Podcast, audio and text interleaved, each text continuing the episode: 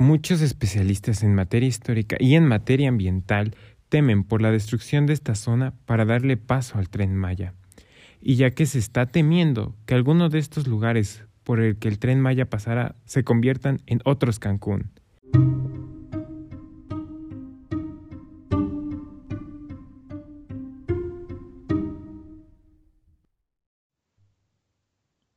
Hola, soy Paulette.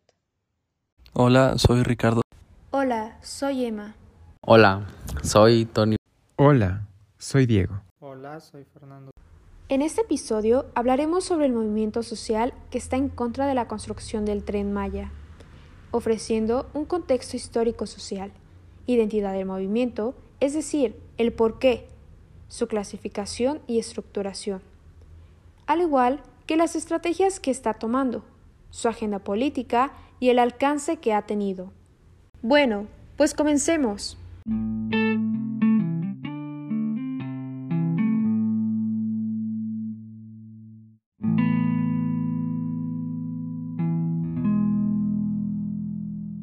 La zona que conforma la península de Yucatán es una zona que está llena de historia de nuestra nación y es muy rica en biodiversidad en plantas y en animales.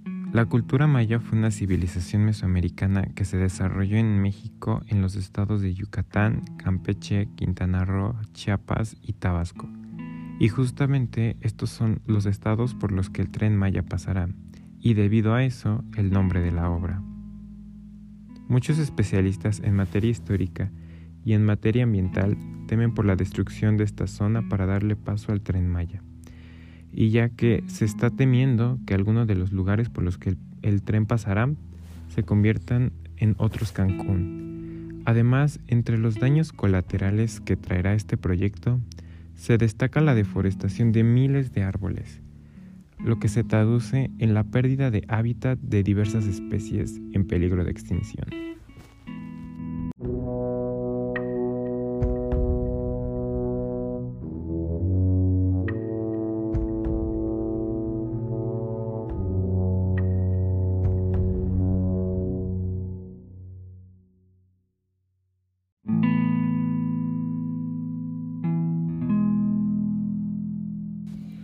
Más de 150 organizaciones indígenas y otros 100 activistas se pronunciaron en contra del tren Maya, señalando la imprudencia del presidente Andrés Manuel López Obrador al inaugurar las obras en la etapa más crítica de contagios de COVID-19 en México. Aseguran que se han atropellado los derechos y garantías de la población y se ha violentado el Estado de Derecho pese a los amparos en los que jueces federales han ordenado la suspensión de muchas de las actividades del proyecto y a que la Comisión Nacional de los Derechos Humanos ha ordenado como medida cautelar la suspensión de actividades no esenciales del proyecto. Además, aseguran al menos cuatro de las cinco entidades por las que correrá el tren se verían afectadas, porque aseguran que no existió un diálogo preliminar con las comunidades para tomar su parecer y conocer sus necesidades, pasando por alto el derecho que tienen de decidir libremente su futuro, lo cual violaría sus derechos constitucionales. A eso se agregaría que el proyecto no cumple con la evaluación de impacto ambiental en todo el circuito.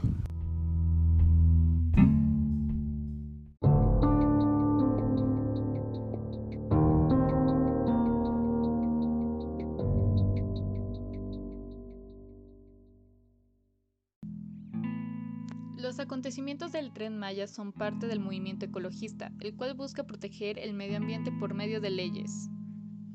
Comenzó a llamar la atención en el tercer cuarto del siglo XX, en donde se inició con el trabajo de Rachel Carson, en Primavera Silenciosa, en el cual habla sobre el deterioro que el mundo recibía. A partir de ello se resaltan más situaciones donde el planeta ha recibido daños. Este movimiento es de carácter negativo o reactivo, ya que busca mantener la selva evitando la construcción del tren Maya, es decir, deteniendo un cambio.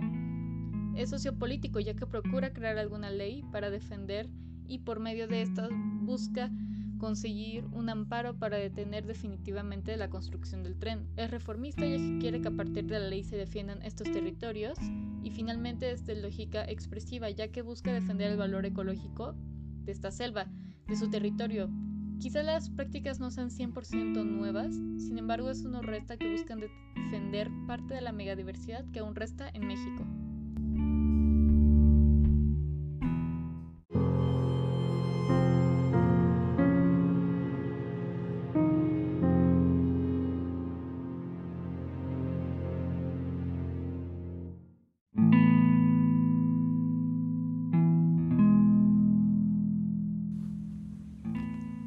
La suspensión de este proyecto también incluye que separe todo aquello que implique la deforestación o ponga en peligro a las especies, ya sean animales o vegetales, que viven en la región. Asimismo, se debe asegurar el cumplimiento del artículo 149 de la Ley de Amparo. Las comunidades piden que les garanticen la posibilidad de impugnar cualquier acto u omisión del proyecto. Asimismo, piden al presidente Andrés Manuel López Obrador que suspenda la construcción del tren y exigen un diálogo real y que garantice los derechos humanos, un acceso transparente a la información y el cumplimiento del artículo 169 de la OIT. Por otro lado, se solicitará a las relatoras especiales sobre pueblos indígenas de la Comisión Interamericana de Derechos Humanos, Naciones Unidas y la CNDH, con la finalidad de exhortar al Estado mexicano a que garantice los derechos fundamentales de las comunidades y los pueblos indígenas.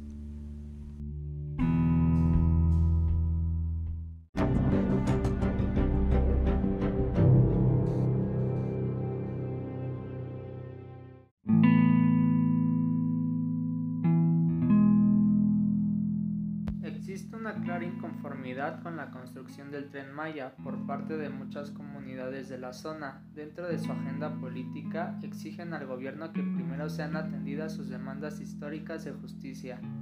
El presidente ha expresado en diferentes ocasiones que este megaproyecto ayudará principalmente a las comunidades indígenas, pero al mismo tiempo existe una desvinculación con los pueblos indígenas pues cuando se dio el banderazo a las obras del tren Maya el presidente solamente llamó a la parte empresarial y no estuvo acompañada por el sector indígena, a quienes supuestamente beneficiará. Y ellos afirman que solamente beneficiará a grandes corporativos y expresan que esta es una clara evidencia de que este proyecto no es para los pueblos indígenas, sobre todo porque ellos no lo pidieron y ellos demandan justicia, no megaproyectos. Ellos también luchan para que no haya despojo territorial y destrucción ambiental.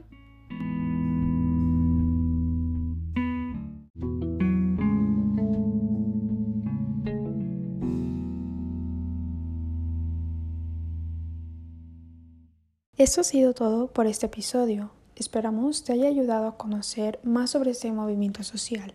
¿Y tú? ¿Qué piensas sobre esto? Gracias por escucharnos. Bye.